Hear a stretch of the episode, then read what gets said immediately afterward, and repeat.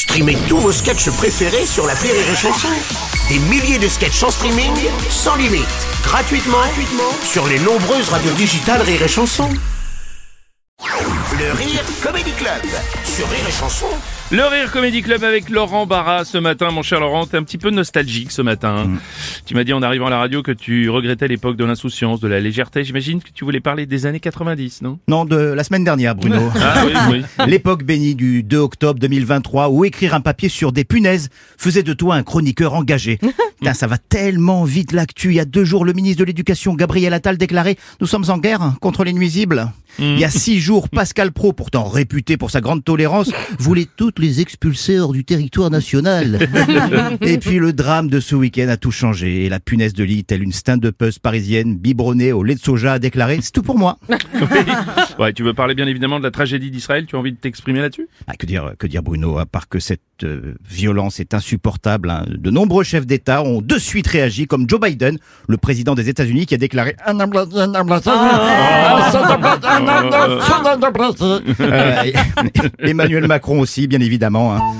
Emmanuel Macron, qui plus tôt dans la journée avait testé le basket et le tennis de table en fauteuil pour promouvoir les JO handisport. Ah, il est rafraîchissant, Macron. C'est- Forrest Gump, il est de partout, il essaye tout. Ah, La semaine dernière, il a testé lui-même le nouveau radar mobile Oui. sur une route départementale du Lot-et-Garonne Ouais. avec des gendarmes. Qu'est-ce que je vous dis C'est c'est un stagiaire de quatrième, quoi. Non, non, mais c'est fou. Dans quel pays au monde t'as un président de la République au bord d'une route avec un radar à la main? Rendez-vous sur le côté Il est fou, lui. Mais qui l'a conseillé? Euh, ça, Qui conseille de faire ça au président? Déjà que sa cote de popularité, elle est pas top. Et là, t'as un diplômé en com de 28 ans qui lui a dit, vous devriez, président, ouh, président, écoutez-moi, vous devriez vous planquer derrière un arbre avec un radar mobile. Ah, ça devrait vachement améliorer votre, votre image. Non, mais t'imagines le couple qui se fait flasher par Macron. Chérie, chérie, ra- ra- ralentis, les flics. Oh putain, chérie, ralentis, il y a les flics et le président de la République.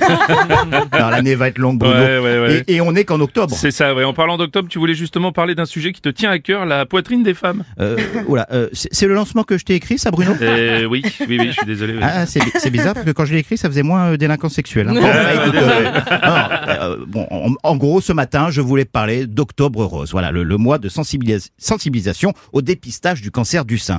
Un, un sujet qui me tient à cœur et pas seulement parce que j'arrive à un âge où 95% des hommes développent une très belle poitrine. Eh ouais, non. je t'embrasse tonton.